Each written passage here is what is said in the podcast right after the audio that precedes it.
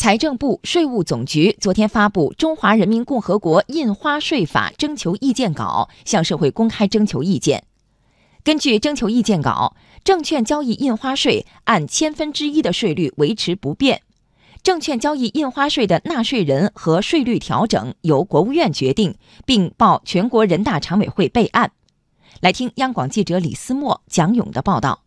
根据征求意见稿，在税率上，除对少部分税目的税率适当调整外，基本维持了现行税率水平。其中，证券交易印花税按千分之一的税率维持不变。中国财政科学研究院副院长白景明表示，这个税率在目前来看是比较合理，而且纳税人可以承受的税率。征求意见稿呢说的这点呢，是符合我们中国的证券市场运行的基本的特征的，也呢是。出于呢考虑不增加纳税人负担，现在这个税率呢也是呢相对来说是比较低的。这个呢税率呢实际上呢对证券的交易啊起到了稳定的作用，使这个纳税人的负担呢比较合理的、可承受的这么一个负担。为灵活主动、便于相机调控、更好适应实际需要，证券交易印花税的纳税人或者税率调整由国务院决定，并报全国人大常委会备案。申万宏源证券研究所首席市场专家桂浩明认为，这符合当前市场的实际，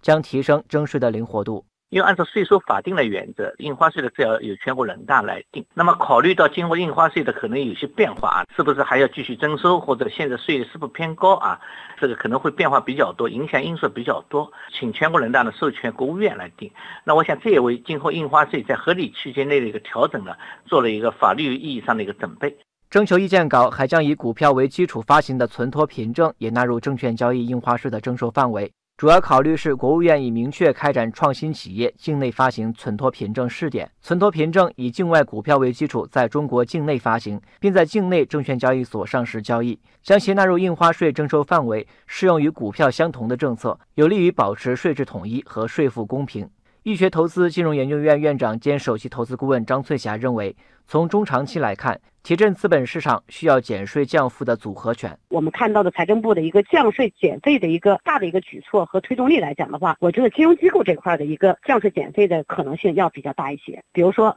券商机构、私募和公募。包括我们所说的一些咨询机构等等，那么如果把这些机构的主体经营税率降低一些的话，那我觉得对于整体的这个经营现状改善，应该是有明显和直接的帮助的。